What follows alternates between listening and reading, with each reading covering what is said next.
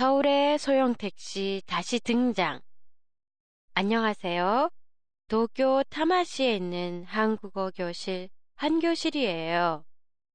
한국의 택시 하면 가장 먼저 떠오르는 건 아마도 요금이 싸다 일 거예요. 이렇듯 요금이 싼 한국의 택시보다 더욱더 요금이 저렴해진 택시가 등장해 화제가 되고 있는데요. 오늘은 서울에 다시 등장한 소형 택시 얘기입니다. 이전에도 서울에는 소형 택시가 있었지만 92년에 서울의 택시가 일반 택시, 모범 택시로 나눠지면서 서울의 도로에서 자취를 감췄어요. 그렇지만 이번 달 3일부터 하얀색의 일반 택시 중에 배기량이 1600cc 이하인 자동차를 따로 분류시켜 요금을 낮춘 소형 택시가 다시 등장했답니다.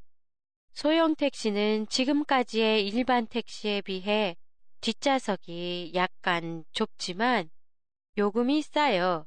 2km까지의 기본 요금이 일반 택시에 비해 300원 싼 2,100원, 기본 요금 이후 주행 요금과 시간 요금도 낮아 전체 요금은 일반 택시보다 15% 정도 싸요. 일반 택시와 소형 택시를 구별하는 방법은요. 정면 유리창에 조수석 위쪽을 보면 알 수 있는데 소형 택시라는 문구가 붙어 있으면 소형 택시예요.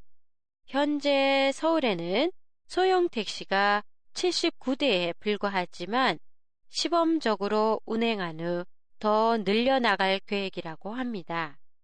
팟캐스트의 원고와 문법 설명은 한교실의 홈페이지 한교실닷컴에 나와 있습니다.